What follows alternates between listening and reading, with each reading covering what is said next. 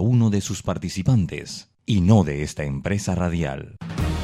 La información de un hecho se confirma con fuentes confiables y se contrasta con opiniones expertas. Investigar la verdad objetiva de un hecho necesita credibilidad y total libertad. Con entrevistas que impacten, un análisis que profundice y en medio de noticias, rumores y glosas, encontraremos la verdad. Presentamos a una voz contemple y un hombre que habla sin rodeos con Álvaro Alvarado por Omega Estéreo. Bienvenidos.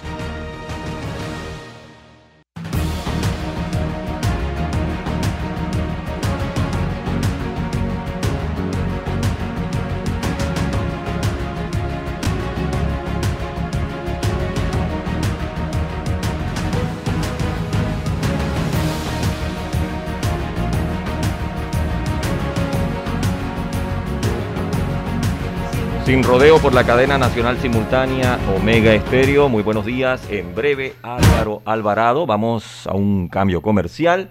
Regresamos con el programa. Así es como suena la seguridad garantizada. La seguridad en la que confías mientras tramitas en panamadigital.gov.pa.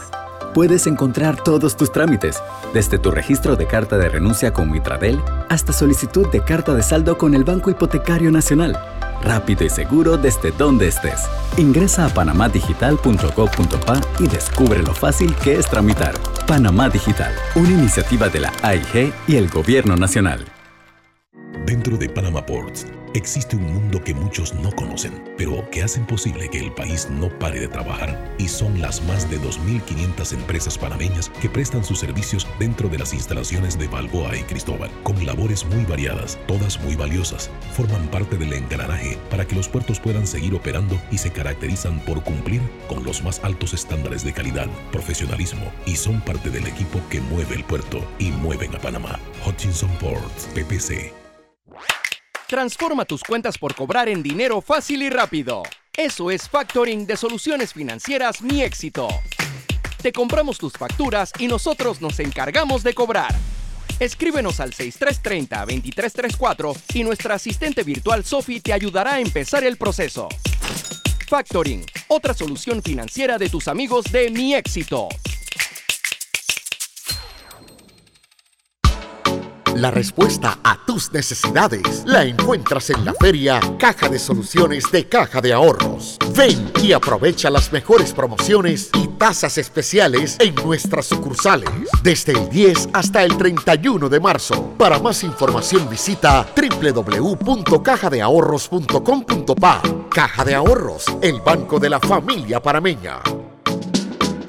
Este mensaje es para ti, conductor del sedán blanco con placa 980190. Iba con mi esposa camino al hospital y por culpa de tu morosidad quedamos atrapados en la fila del corredor. ¡Qué susto! Casi nace nuestra hija en el auto. Ponte al día con tu panapaz, porque si no pagas tú, pagamos todos. Al utilizar los corredores, asegúrate de tener tu saldo al día. De lo contrario, perjudicas al resto de los usuarios. Llama al 192 para arreglos de pago. Panapaz. Hey José, te tengo la última y te interesa. Ah, sí, cuenta pa' ver. Tienes tu cédula vencida, ¿verdad? Bueno, se te acaba la prórroga y solo tienes hasta el 31 de marzo para renovarla. No pierdas más tiempo y saca tu cita facilita en tribunalcontigo.com. Mira, elijas el horario que más te convenga en las oficinas regionales de lunes a viernes hasta las 6 de la tarde. Además, los fines de semana de 8 a 4 de la tarde. ¿Qué más quieres? Oye, la están votando. Ahora sí no tengo excusas, voy a sacar mi cita ya. Tribunal Electoral, la patria la hacemos contigo. Recuerda, si en el metro vas a viajar, mascarilla y pantalla facial siempre debes usar. Cuidándote, nos cuidamos todos. Del 17 de enero al 18 de marzo, postúlate en panamaenpositivo.com. Tú podrás ser uno de los nominados este año en la gala presencial de este 2022. Recuerda, Panamá elige. Para develar lo que es cierto, hace falta hablar sin rodeos con Álvaro Alvarado.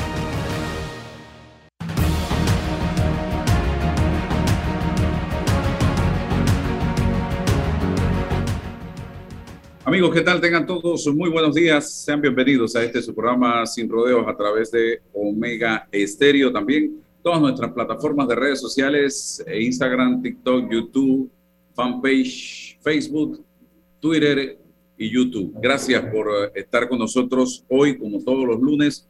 Rolando Rodríguez y César Ruelova compartiendo este espacio y vamos a tener eh, la participación inicial de la doctora Elvia Lao del Ministerio de Salud, porque el sábado salió una información que titulaba que se titulaba MINSA aprueba uso de emergencia de la vacuna Covaxin.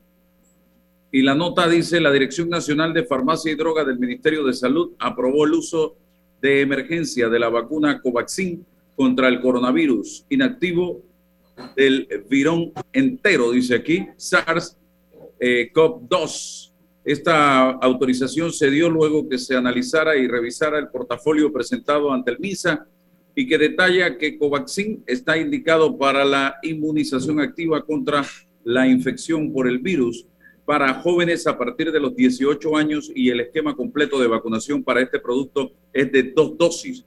La administración de Covaxin de fabricación de la India debe posponerse en individuos que sufran una enfermedad febril aguda, infección aguda, el tiempo que no se dispone, al tiempo que no se dispone de tanto de datos sobre el uso de Covaxin en personas que hayan recibido previamente otras vacunas contra el virus. Así que eh, tenemos a la doctora Elvia Lao y casualmente China está sufriendo en este momento un brote importante de COVID en dos ciudades, eh, la de, ayer leía que en Shenzhen, una de las ciudades más importantes de China, eh, eh, una ciudad que fue desarrollada para albergar allí empresas, industrias a nivel internacional y ha sido con más de 9 millones de habitantes y ha sido cerrada en este momento. se están tomando medidas para eh, tratar de mitigar un poco la situación. Bienvenida, eh, doctora Lau, cuénteme de qué se trata esta vacuna, porque ha quedado la gente con la interrogante.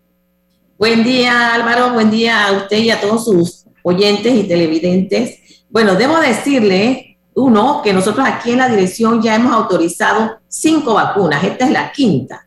Autorizamos la Pfizer BioNTech, la AstraZeneca, la Sputnik V de Rusia, la CoronaVac CoronaVac de Sinovac de China y ahora las, esta, la Covaxin, que es de Bharat eh, Biotech Limited de India. ¿Qué es esto? Nosotros aquí en este mundo regulatorio estamos compuestos de normativa, de procedimientos, procesos, requisitos y el cumplimiento de los mismos. El usuario trae el dossier y si el mismo cumple, cumple debo darle la autorización de uso de emergencia, independientemente de que el gobierno la vaya a adquirir o no. Es nuestra obligación como Dirección Nacional de Farmacia y Drogas que si cumple, cumple. Y ahí entonces le otorgamos la autorización. Eso, como ya le dije, no quiere decir que el Estado la va a adquirir. Sin embargo, ¿qué hace esto? Tener un amplio abanico de probabilidades y que también que si usted viene de la India y viene con la vacuna Covaxin colocada, se sabe que en este país esa vacuna ha pasado por toda la rigurosidad de la norma y ha sido autorizada. Entonces ahí es por ello que nosotros pues le otorgamos esta autorización. O sea, por ahora solo vamos a seguir utilizando eh, la de Pfizer, uno, y segundo, eh, por ahora solo el Estado puede aplicar vacunas. ¿Es así? Sí, sí, porque, porque son autorizaciones de uso de emergencia. Entonces, ¿por qué se da la autorización de uso de emergencia? Le quiero aclarar aquí para que la población esté bien instruida y sepa. Primero le voy a decir, que la fase preclínica de la vacuna es la fase experimental, es cuando se trata en animales y demás y se va viendo la dosis hasta encontrar la dosis que no es tóxica. Después de eso viene la fase clínica, que es cuando hay suficiente evidencia para utilizarlo en seres humanos. Ahí viene fase 1, 2 y 3. Pero ¿qué se hace en estas fases? Se prueba placebo en un grupo y el medicamento en otro grupo. ¿A usted le gustaría que dentro de una pandemia, usted que tuviese dos familiares y tiene que escoger a uno colocarle placebo y a otro colocarle el medicamento? No creo, don Hugo, que a usted le, le gustaría, don Álvaro, perdón, acabo de salir de una entrevista con Hugo, don Álvaro, no creo que a usted le gustaría eso. Entonces, es por ello que se utiliza esta herramienta crucial que son las autorizaciones de uso de emergencia para entonces poder confrontar una epidemia como la que nos produce el SARS-CoV-2. Rolando.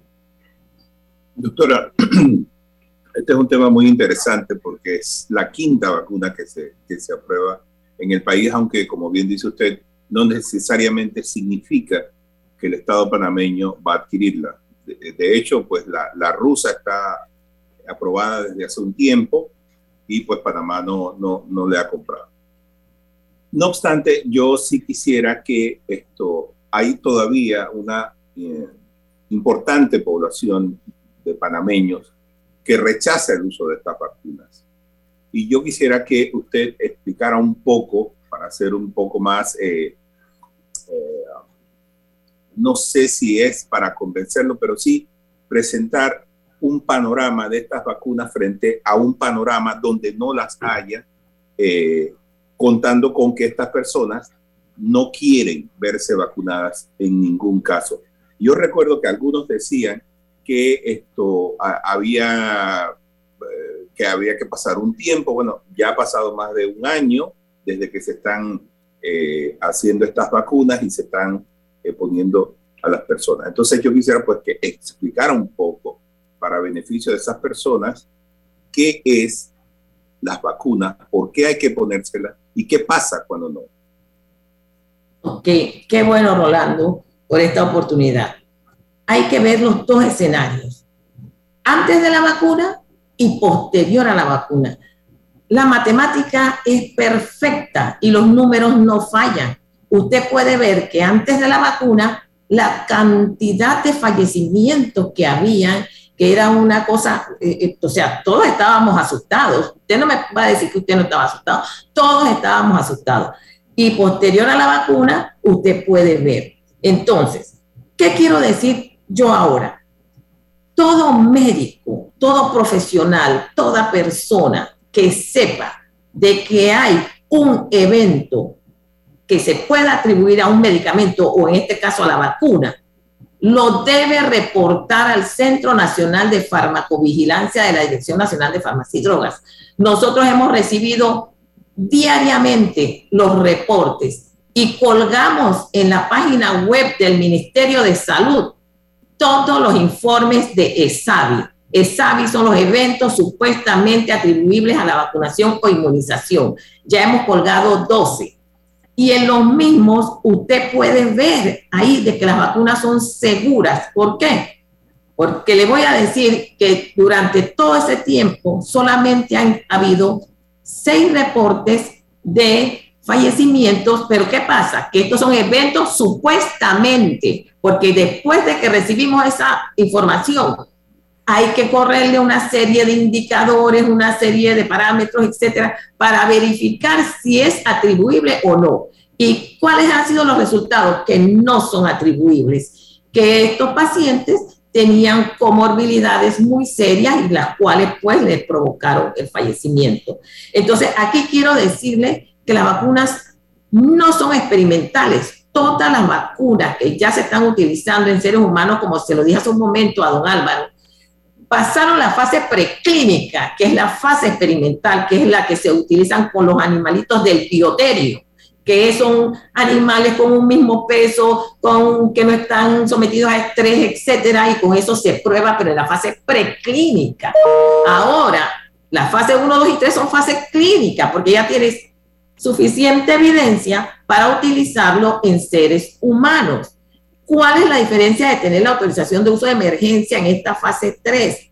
De que si no tuvieras esta autorización de uso de emergencia, tendrías que estar utilizando placebo en un grupo y el medicamento en otro grupo. Y como le acabo de decir a don Álvaro, ¿le gustaría a usted que teniendo dos familiares, a uno le coloquen placebo sabiendo de que la vacuna le puede salvar la vida? No creo que aceptaría una cosa como esa. Entonces es importante decirles eso, de que la investigación es la que hace que haya más y mejores medicamentos para tratar cualquier tipo de enfermedad. La autorización de uso de emergencia es una herramienta crucial para poder salir de esta pandemia. Entonces, eh, esto es algo importante de que las personas deben escuchar a los expertos en la materia, deben escuchar a los que sabemos. Nosotros en la dirección somos los custodios de los dossiers, tenemos todos los, eh, todos los eventos que se han dado, tenemos todas las fases de, estos, de estas vacunas, de los medicamentos, porque el propietario nos lo envía para que nosotros, basados en esa evidencia, podamos otorgarle o no la autorización de uso de emergencia, en este caso a las vacunas. Buenos días, buenos días, doctora Lau. Le, pregunta César Ruilova. Eh, ¿Cómo está, don César? Creo que usted pudiese coincidir conmigo que mm, eh, todo esto, este proceso de pandemia ha generado muchas dudas y sigue generando muchas dudas. Yo tengo algunas y creo que, que, hay un sector de la población que la tiene. Mire, el, el, concepto de uso de emergencia es un concepto temporal, un concepto provisional en función de una coyuntura crítica específica. Eh, así se aprobó para la Pfizer y para la AstraZeneca cuando no existían en ese momento las vacunas, no las teníamos y se aprobó por esa coyuntura. Pero si hoy en Panamá tenemos Pfizer y AstraZeneca y tenemos un alto porcentaje de panameños y panameñas vacunadas, además contamos con vacunas en, en, en, en stock, ¿por qué razón?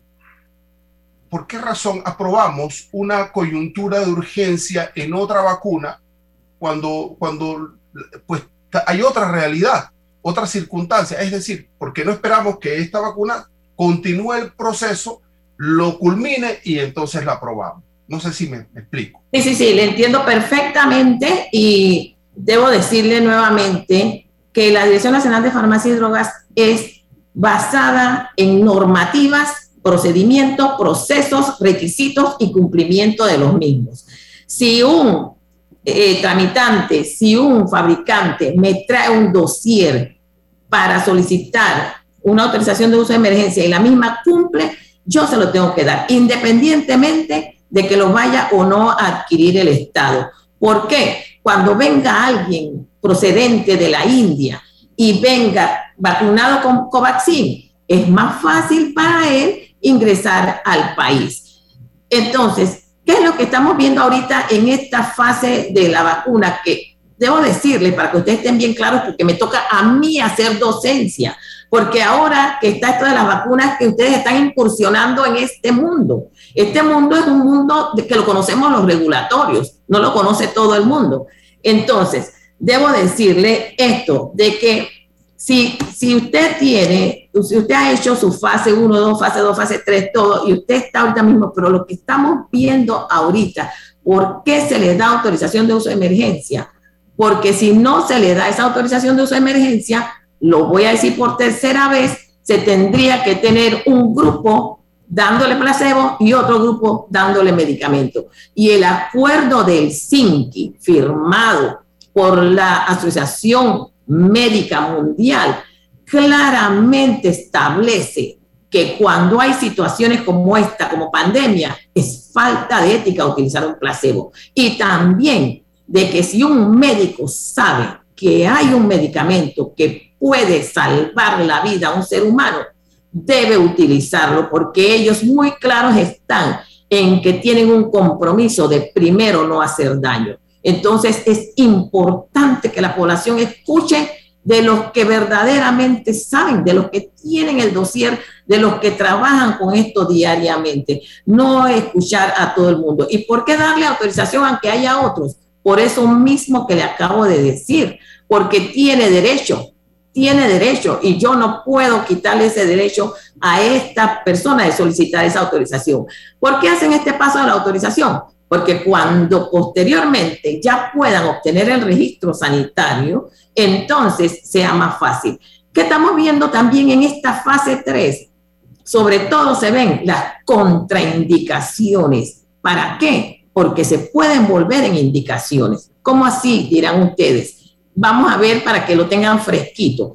Al inicio de, de todo esto decíamos, nosotros en la dirección sacamos un comunicado diciendo que no se utilice esta vacuna en embarazadas ni en lactantes porque todavía no conocíamos de la seguridad de las mismas. Segura es en la mujer, pero estábamos esperando a ver que nacieran esos niños para comprobar que esa vacuna era segura para estos bebés.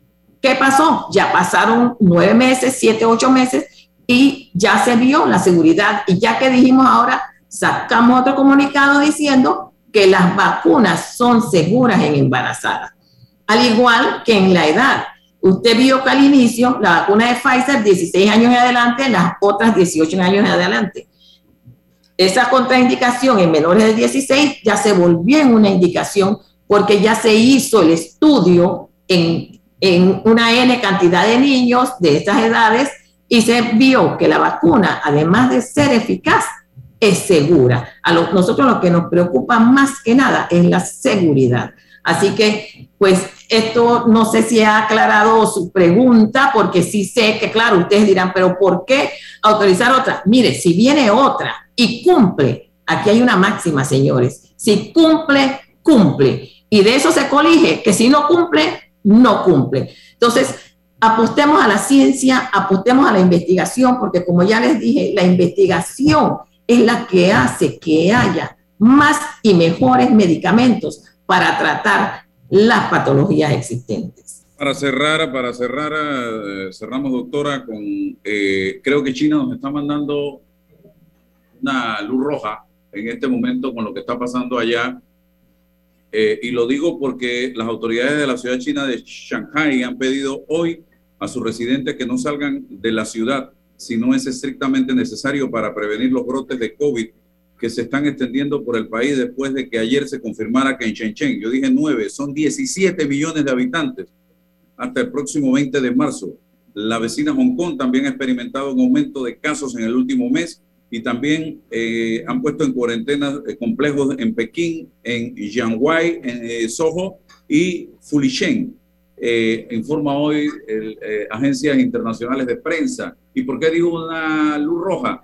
Porque señores, aquí estoy viendo, y eso me llama la atención, que pareciera, lo veo en redes sociales, que ya no pasa nada, ya se nos olvidó el COVID. Fotos, bailes, parrandas y gente sin mascarilla. Como usamos la mascarilla como, hey, viene, me están mirando, me la pongo, pero si no me la quito.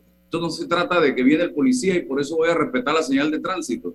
Esto se trata de cuidarnos, porque esto que está pasando en China puede pasar en Panamá y Europa también está empezando a dar muestras de un nuevo crecimiento de casos. Y cuando eso empieza a sonar, esa alarma por estos países, porque así comenzó el COVID, Panamá también le toca esa eh, cola del huracán. Eh, doctora, para cerrar, eh, un mensaje en ese sentido.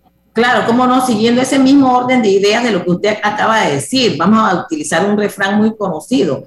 Cuando veas la barba de tu vecino arder, pon la tuya en remojo. Y recuerden, señores, que gracias a las investigaciones científicas es que podemos salir de esto y que sigamos nosotros cuidándonos esas medidas de bioseguridad que les ha dicho el Ministerio de Salud que cumplan son las adecuadas. La mascarilla, el lavado frecuente de manos y el distanciamiento. Y sobre todo la vacunación. Las vacunas son de calidad, seguras y efectivas. Buen día y saludos a todos. Sigámonos cuidando. Gracias, doctora. ¿Ah? Si me permite, quisiera hacerle una, ah. dos preguntas muy puntuales a la doctora. Sobre una cuarta dosis eh, a futuro y sobre el uso de una pastilla, de una píldora de, Pfizer para pacientes. Y Panamá la está adquiriendo ya para los pacientes con alto riesgo de hospitalización, creo que se llama Paxlovid. Bueno, voy a, decirle primero de la cuarta dosis que habla usted. Recuerden lo que les dije de que durante todas estas fases se sigue observando las dosis que sean las adecuadas, las necesarias. Primero se comenzaron con dos, pero con los estudios se vio que una tercera dosis era necesaria. Hasta ahora el esquema completo de vacunación es de tres dosis. Así que eso pues es muy importante que lo tengamos ahí claro, que son tres dosis. En cuanto a los antivirales orales para tratar la COVID-19, nosotros ya le emitimos una autorización de uso de emergencia al molnupiravir. El molnupiravir es de Merck Sharp and Hay este otro medicamento que es el Paxlovid, que también ya está pronto a, pero estamos en una última fase de revisión porque, como yo les dije, no podemos perder la rigurosidad de la norma y seguimos nosotros entonces verificando y todo lo demás. El Paxlovid es una combinación de nirmatrelvir con ritonavir. Eso es lo que da lugar al Paxlovid. Entonces, como es una combinación, pues requerimos nosotros estudiar un poquito más la estabilidad de este coempaque. Pero sí estamos en eso, estamos viendo de que dan resultados porque se utilizan en los primeros cinco días de que a la persona se le ha detectado que es positiva a la COVID-19. Entonces, sí, eh, eh, está usted claro, está muy bien que esté siguiendo todos los avances de la ciencia y demás, y que pues nosotros el país podamos hacer mano de todas estas herramientas, porque son herramientas cruciales para tratar la COVID-19. Así que, pues, don Rolando, sí, gracias. Ok. Buen día a todos. Gracias a ustedes por el espacio para hacer docencia, porque es importante hacer docencia y que la gente escuche y que sepa y que cuando alguien le pregunta, conteste con la verdad. Saludos y buen día. Gracias. Vamos al cambio comercial y regresamos. Transforma tus cuentas por cobrar en dinero fácil y rápido. Eso es factoring de soluciones financieras Mi Éxito. Te compramos tus facturas y nosotros nos encargamos de cobrar. Escríbenos al 6330-2334 y nuestra asistente virtual Sophie te ayudará a empezar el proceso. Factoring, otra solución financiera de tus amigos de Mi Éxito. Bueno, me voy a comer con una estrella. Mmm. Espérate, ¿y tu esposa sabe? Claro, ella sabe que la estrella del sabor es American Star. Y por eso en la casa comemos delicioso. American Star, el tasajo, jamón, chorizos y embutidos más suaves, económicos y con el sabor que le gusta a todos. ¡Oh! ¿Me invitas a conocer esa estrella? Busca la estrella roja y azul American Star, la estrella de tu cocina. Este mensaje para ti, conductor del sedán blanco con placa 980190. Iba con mi esposa camino al hospital y por culpa de tu morosidad quedamos atrapados en la fila del corredor. ¡Qué susto! Casi nace nuestra hija en el auto. Ponte al día con tu Panapaz, porque si no pagas tú, pagamos todos. Al utilizar los corredores, asegúrate de tener tu saldo al día. De lo contrario, perjudicas al resto de los usuarios. Llama al 192 para arreglos de pago. Panapaz. Oye Marcos, ¿has visto cómo se ha modernizado el Tribunal Electoral y ahora más en pandemia? Sí, ¿y eso? Bueno, tienen en internet una página que se llama tribunalcontigo.com para hacer trámites sin salir a ningún lado. ¿Así? ¿Qué trámites puedo hacer? Uf, vi un montón de cédula, registro civil y organización electoral. ¡Ey, de verdad que están bien modernos! Voy a pedir visita en tribunalcontigo.com para sacar mi cédula de una que hace rato se me venció. Sí, entra ya a tribunalcontigo.com para que hagas ese y cualquier otro trámite que necesites. Tribunal Electoral, la patria la hacemos contigo. Dentro de Panama Ports existe un mundo que muchos no conocen, pero que hacen posible que el país no pare de trabajar y son las más de 2.500 empresas panameñas que prestan sus servicios dentro de las instalaciones de Balboa y Cristóbal, con labores muy variadas, todas muy valiosas, forman parte del engranaje para que los puertos puedan seguir operando y se caracterizan por cumplir con los más altos estándares de calidad, profesionalismo y son parte del equipo que mueve el puerto y mueven a Panamá. Hutchinson Ports, PPC. La respuesta a tus necesidades la encuentras en la feria Caja de Soluciones de Caja de Ahorros. Ven y aprovecha las mejores promociones y tasas especiales en nuestras sucursales desde el 10 hasta el 31 de marzo. Para más información visita www.cajadeahorros.com.pa. Caja de Ahorros, el banco de la familia parameña. Iba a abrir mi chocolate antes de llegar a la estación del metro, pero mejor me espero porque no se permite consumir alimentos ni bebidas en las instalaciones. Claro, eso mantiene todo más limpio y bonito. Me encanta pasear en el metro de Panamá.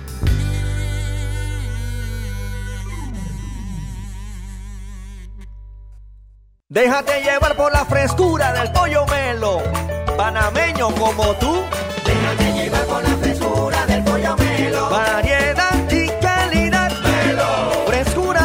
estándares. la calidad es una promesa para llevarte el pollo melo siempre fresco hasta tu mesa. Déjate llevar por la frescura del pollo melo. Por su sabor y calidad lo prefiero. Déjate llevar por la frescura melo. Este mensaje es para ti, conductor del sedán blanco con placa 980190.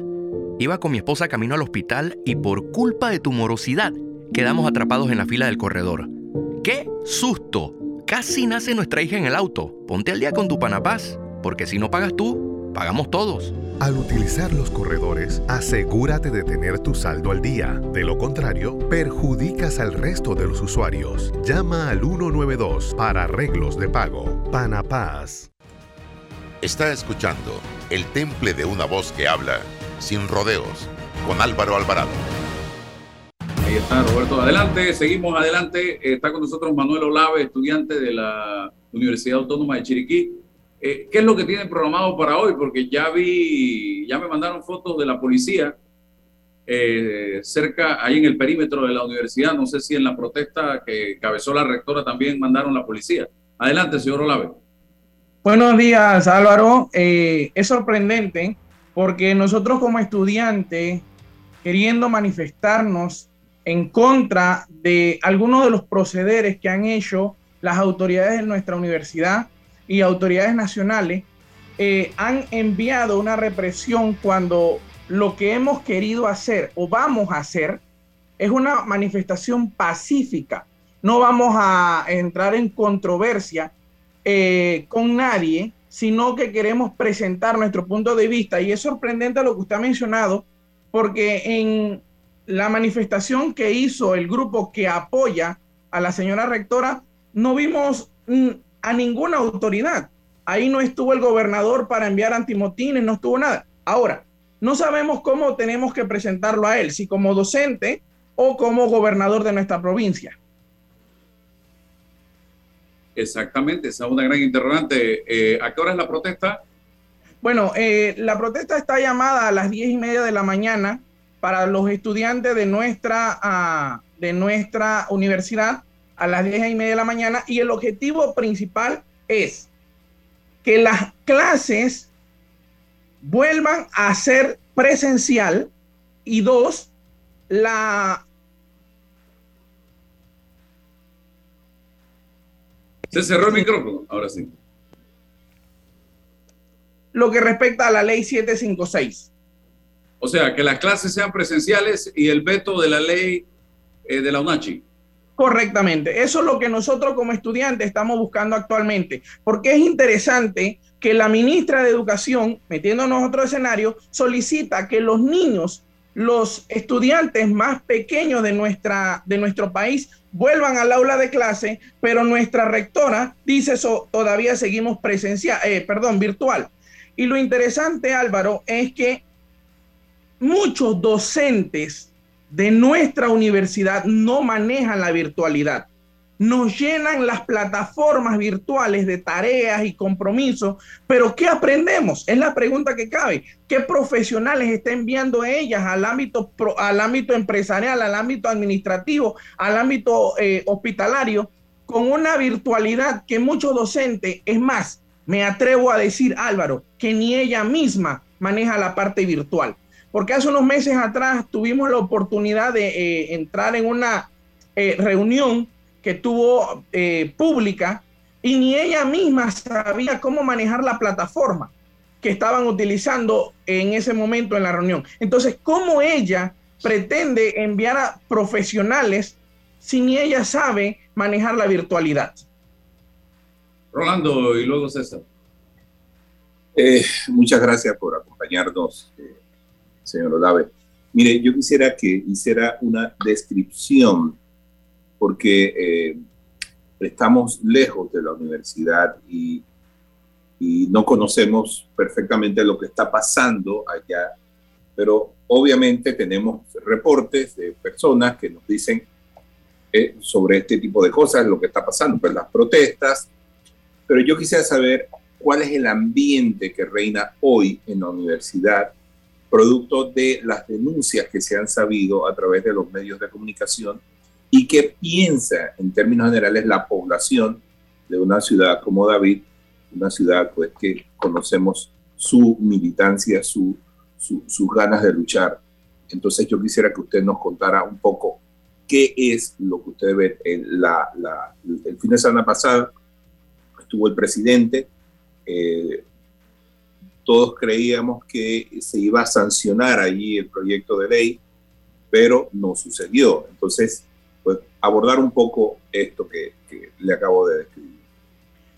Bien, miren, en, realidad si usted hace una encuesta a nivel de la población chiricana, el 90% está en contra de que la señora rectora tenga una reelección o que este proyecto de ley sea sancionado. Es un ambiente bastante hostil eh, el que se vive actualmente dentro de la misma universidad, porque parece interesante, pero el día que el grupo de la señora rectora se manifestó, todas las actividades dentro de la universidad fueron paralizadas. Eh, no se vive un ambiente eh, grato porque la misma población está en contra de estas actividades o esta ley que se está promoviendo. Hace unos días atrás hubieron dos actividades en nuestra provincia, la inauguración de la feria y la inauguración del Parque Cervantes, cuando, los eh, compañeros eh, se conmemoró el año chino, a las dos actividades fue llamada la señora rectora y a ninguna de las dos asistió, porque ella sabe el desagrado que es su presencia para nosotros como chiricanos que ella esté en esos lugares. No se le prohíbe, no, nunca hemos estado en desacuerdo, pero la pregunta es ¿por qué no llega? ¿Por qué no está? Y todo el mundo, igual que ustedes, eh, esperábamos que el presidente se pronunciara en la Feria Internacional de David en cuanto a este tema, pero no lo hizo. Es por esa razón que nosotros hoy estamos llamando al señor presidente a que él eh, vete la ley o que ella, él llegue a la Universidad Autónoma de Chiriquí el día de hoy. No estamos esperando un mañana. Él debe llegar a la universidad el día de hoy y dialogar con nosotros, conversar con nosotros y ver por qué, qué favorable es para la Universidad Autónoma de Chiriquí que la señora rectora siga en ese cargo. Es la pregunta que todos nos hacemos, porque hasta el momento no hay una justificación con tantos escándalos que se han dado a nivel nacional por parte de la señora rectora y que nos digan que es útil para la universidad que ella siga en ese puesto. Don Manuel, buenos días. Eh, buenos días varias preguntas. César Ruilova te saluda y te hace varias preguntas. La primera, un profesor de la Universidad eh, Autónoma en Chiriquí le, informó al país que él, eh, para cumplir con su horario de profesor completo, de tiempo completo, él eh, generaba clases sábado y domingo. Entonces, la primera pregunta es si eso es así, si tú has tenido confirmación de sus estudiantes de que ese profesor, el profesor Vigil, Francisco Vigil eh, efectivamente generaba esa clase sábado y domingo. Si eso no es así, ¿por qué razón los estudiantes no se han manifestado y desmentido en todo caso estas manifestaciones? Uno, dos, bueno, dale. Te, respondo esta, te respondo esta pregunta. Bien, es interesante que la Facultad de Derecho no brinda clases los fines de semana. Es más, la universidad está cerrada los fines de semana. Eh, solamente se dan clases de maestrías doctorados los fines de semana. Ahora, si el señor Vigil o el director de descentralización eh, hablamos del no profesor. no hablamos del profesor, del profesor Vigil. Ok, el profesor, si el profesor Vigil nos indica que él da clase a nivel de maestría, yo diría cumple con un horario de sábado y domingo, pero él dijo que él trabaja permanente en la Facultad de Derecho y no tenemos conocimiento de que él dé las clases como tal. Eso lo vamos a desenmascarar el día de hoy en la Universidad Autónoma de Chiriquí, los estudiantes que nos vamos a manifestar el día de hoy. Bien, segunda pregunta. Eh, el presidente de la República tiene la potestad constitucional para sancionar o vetar una, una ley en todo caso. Em, yo creo en el activismo desde lo, desde lo estudiantado, pero también hay un aporte argumentativo que pudieran ustedes ofrecerle al presidente de la República sobre las razones que ustedes determinan de que no es viable una sanción de la ley. Ustedes han analizado los argumentos para presentárselo al presidente en el conducto que sea, una iniciativa de los estudiantes para decirle al presidente, presidente, estos son los puntos en los que nosotros sustentamos eh, los argumentos para que no se sancione esta ley o se vete de forma parcial en el sentido tal. ¿Eso ha sido posible? ¿Ustedes lo tienen como un mecanismo para presentarse al presidente? Miren, nosotros en días pasados hubo un cierre en la en el corregimiento en el en el oriente chiricano, exactamente en San Félix, donde llevaron una delegación de estudiantes prácticamente, eh, y disculpen la palabra, como títeres, o hacer un hacer un espectáculo nada más. Llevaron a unos compañeros engañados a Panamá diciendo que íbamos a dialogar acerca de esta ley y no vinimos con ningún resultado positivo. Nosotros nos reunimos en, en un grupo de estudiantes, vimos y por eso solicitamos la presencia del presidente, porque tenemos los argumentos necesarios para mostrarle a él del por qué no es favorable esta ley. La, autonomía de la universidad en este momento se ve en peligro. ¿Ve?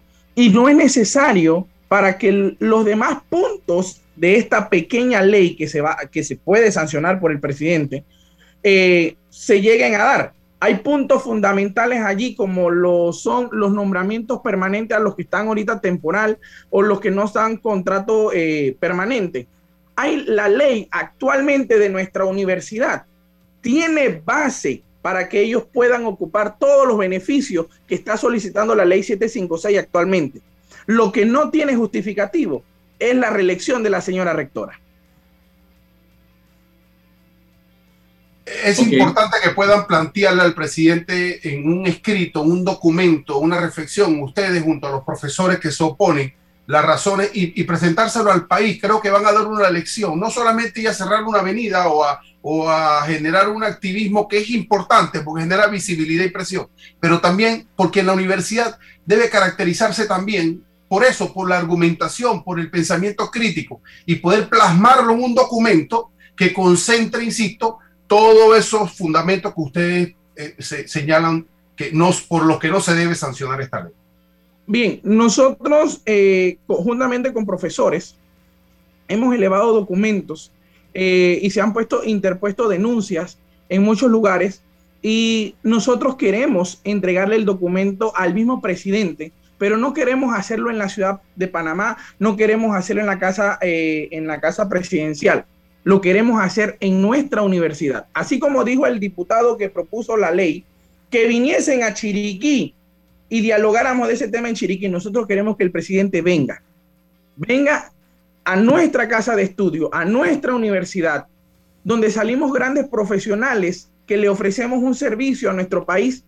Queremos que él venga y él reciba de nuestras manos, de nuestras manos como, como estudiantes universitarios, porque nosotros no tenemos el recurso para ir a la casa presidencial y entregarle, mire señor presidente, esto es lo que nosotros queremos entregarle, porque lastimosamente para llegar al Palacio de las Garzas a veces hay que hacer un protocolo, pero muy fácil es para él llegar a nuestra universidad y abordarnos. Si él cree, si el presidente cree y considera que es viable esta ley, que él venga y nos convenza a nosotros como estudiantes. Pero hasta el momento no hay una base legal, no hay, un, no hay una, una un concepto que nos haga a nosotros cambiar de parecer y que nos haga ver que la forma de que esta señora, la señora Estelvina de Bonaga, sea la, la aspirante o pueda seguir en el cargo de rectora, no hay nada que nos convenza hasta el momento de que sea viable para nuestra universidad. Bien, eh, termina el tiempo. Acá me están mandando información desde la UNACHI. Dice que no quieren entrar, no quieren dejar entrar a los estudiantes. Les están preguntando para dónde y a qué van a esta hora. Eh, Mira, eh, disculpa Álvaro, hoy es un día de matrícula. Hoy es un día de matrícula en nuestra universidad. Hoy nosotros tenemos toda la accesibilidad, deberíamos tener toda la accesibilidad para entrar a la universidad, pues todos los estudiantes que vamos, vamos a realizar algún trámite. Pero no entiendo, no entiendo por qué están revisando hasta los autos de los estudiantes que van a entrar, los están revisando como si eso fuera una garita como tal. ¿Ven? Entonces es interesante todo lo que este grupo administrativo o autoridades de nuestra universidad se están, están utilizando el día de hoy. Bueno, te agradezco, Manuel, por estar con nosotros en la mañana de hoy y por favor te agradecería nos mantengas al tanto de lo que suceda en el día allá en la Universidad Autónoma de Chiriquí. Vamos a ver si el presidente eh, pone en práctica aquella frase de Torrijos, de su líder, que decía, el que más consulta menos se equivoca. Menos se equivoca. Yo no sé si él está consultando, porque el, Manuel dice que en la universidad... El presidente, el presidente es Solidaridad, no es PRD. No. Sí, verdad que él viene de Solidaridad. Sí, que, bueno, no, que haga uso de... ¿Ah? Esa emblemática frase que dice la estrella de mi gobierno será la educación. La educación, esa sí es de él. Ahí sí, exacto, ahí sí. Pero muy ah, lejos, esa estrella está opaca. Rolando, ¿qué iba a decir? Digo que viniendo de la solidaridad, del partido Solidaridad, lo mínimo que esperamos es solidaridad de él, ¿no? Sí, exactamente. Bueno, gracias, Manuel. Vamos ahora. Eh, Muchas gracias a ustedes. Gracias. Vamos con otro tema porque tengo a un comerciante eh, panameño ven, ven, ven. permanentemente está en contacto con los productos del campo. Eh, él es parte de esa cadena porque es, él compra productos del campo en Merca para vender a la población a través de su mercado en Villalucre. Y eh, estuvimos hablando el viernes porque ya empiezan a subir los costos de los productos en Merca, Panamá, Rolando y César. ¿Y qué pasa? Te, viene un camión cargado de los grandes, ¿eh? cargado de yuca o cargado de plátano, y te suben 10 centavos la libra o el plátano costaba 20, ahora va a costar 30 porque subió el combustible. Entonces, si nosotros prorrateamos la cantidad de plátano que viene en ese camión versus la cantidad de dinero que está pagando ahora por el combustible con el alto precio, eso no cuadra. Eso no cuadra. Entonces, lo que se produce aquí es gente ganando a el aumento del precio del combustible y eso no puede ser. Eh, don Álvaro Caballero está con nosotros. Bienvenido, don Álvaro. Aló, buenos días, bendiciones para todos. La, la, audiencia de Omega, gracias. Oye Álvaro, mira, casualmente, esto, el sábado yo fui a Merca, Panamá. Eh, mira, lo que pasa es que yo estaba haciendo un ejercicio y yo estuve reunido con, con los yuqueros Vamos a poner un ejemplo de los yuqueros. En estos días que se dio la situación del el paro allá en Tortí, la yuca se disparó, la yuca barata, que no es de gran calidad, se disparó el precio de la mejor yuca. Entonces yo le estoy diciendo a ellos, muchachos, miren, aquí hay un problema. Si a ustedes no les resulta la yuca a tal precio, reúnanse con los productores y pongan un precio estable en la buena y en la mala para que ustedes ganen, nosotros ganemos y llegue al consumidor a un precio justo. No es que porque hoy cerraron en Darien y no podían pasar los camiones, tú me vas a disparar el, saco de yuca el doble, porque no hay. Esa no es la idea. Esa no es la idea. Entonces, hablando del combustible, le voy a explicar algo. Esto, yo no estoy de acuerdo que el combustible suba porque a todos nos afecta. Eso es una realidad que hasta el más ciego lo va a ver. Pero hay un problema, que están comercializando. Ellos no tienen estación de gasolina. Pero ¿qué pasa? Que hay muchos proveedores, hay muchos que están trayendo y se agarran de que la gasolina subió. Mira, yo hice un ejercicio con mi carro. Yo hice un ejercicio con mi carro. El viernes que yo hubo el, aumento de la gasolina, yo en lo personal, yo creo que yo me gasté como 75 centavos más que el día antes, o vamos a poner un dólar más en la vuelta que yo di por los. Ahora, no voy a justificar, quiero que estén claros, porque la gente a veces confunde una cosa con la otra. No voy a justificar que está bien que subieron el combustible, eso yo no lo estoy justificando, simplemente no, no, no se estoy... ¿Aló? Sí, sí, siga, siga. Estoy explicando cómo debe de funcionar. Si tú traes X camión de Chiriquí acá y el combustible subió unos centavos, le pueden subir un cuara, para decir así, y ese camión gastaba 200 dólares de allá a acá y volver para atrás, y te está gastando 250, es obvio que ellos tienen que subir algo pero tú no le vas a subir 3, 4, 5 centavos al ciento de plátano cuando están trayendo 20, 30 mil plátanos.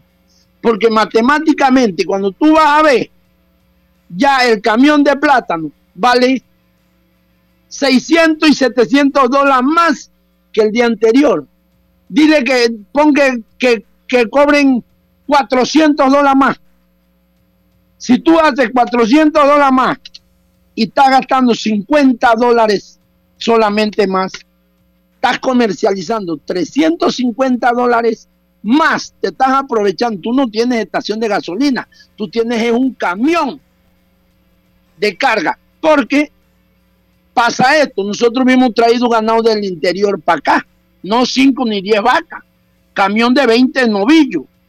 Y vamos a decir, yo hablé con un amigo mío que me hizo, nos hizo el último viaje Dice, bueno, caballero, aquí nos estamos gastando como 20 a 30 dólares de lo que empezó a subir hace 15 días más para acá, 20, 30 dólares. Lo que estamos haciendo con los dueños de ganado es lo siguiente.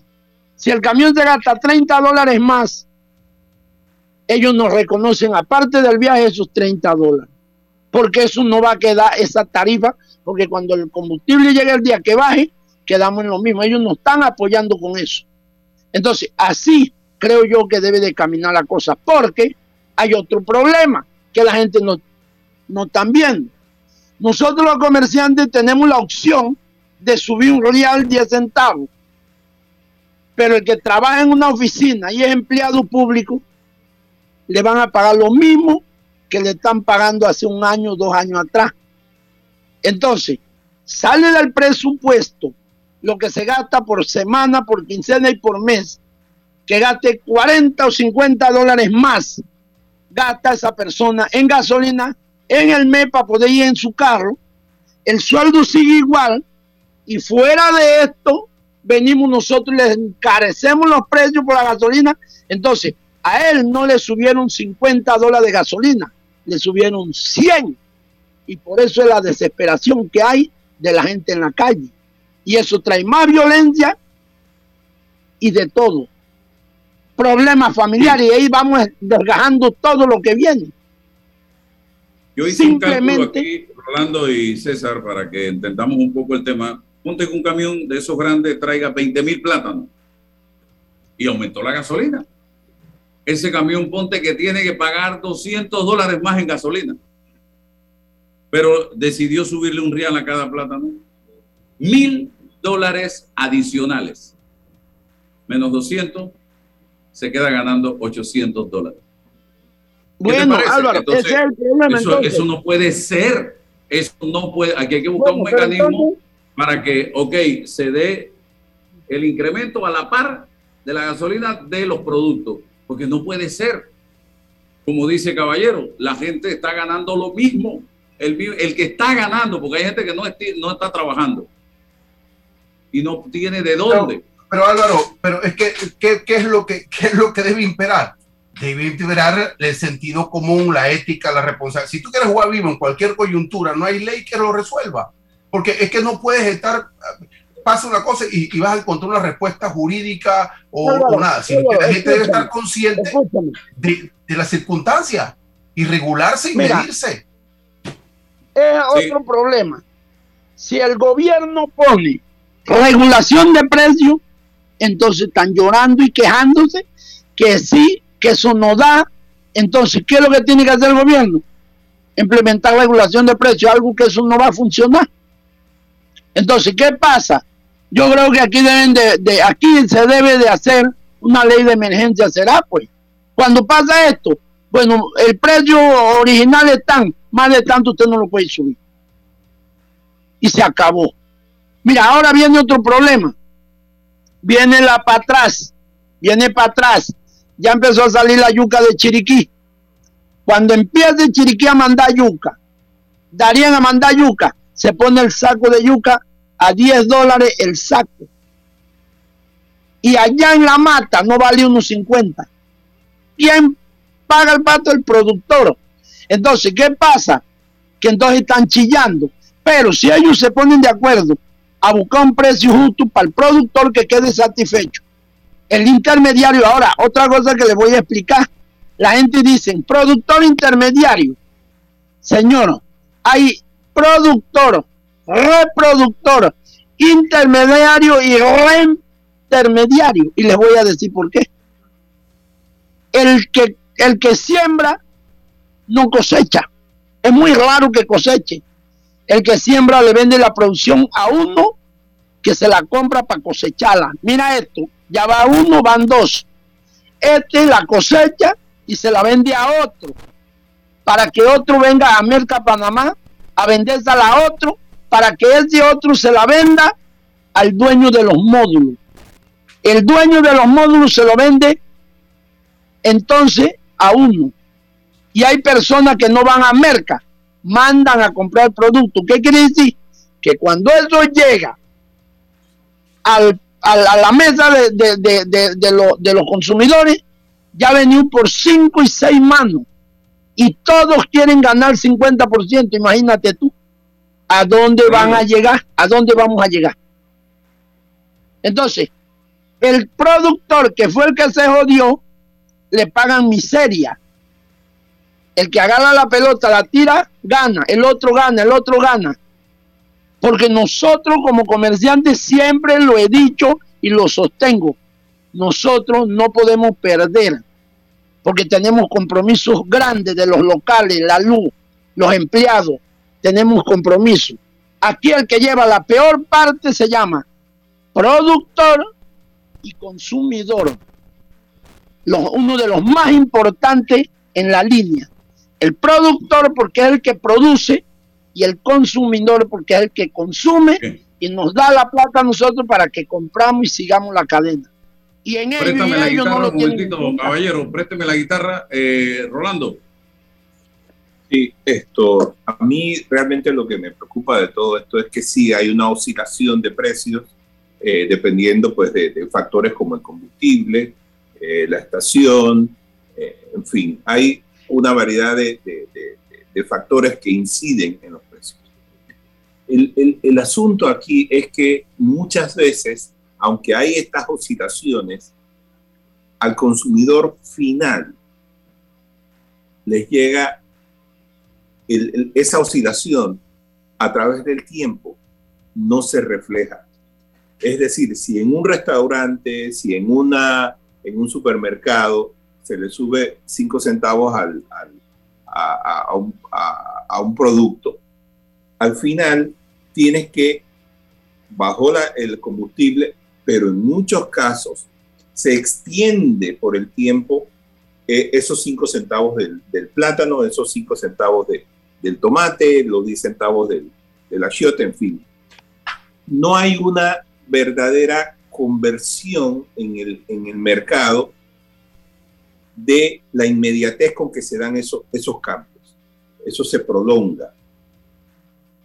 Y esto es bastante injusto porque, como bien dice el señor productor, es que el, el, el, promedio del alcance de un, del salario de las personas no es que también oscile, eso es fijo.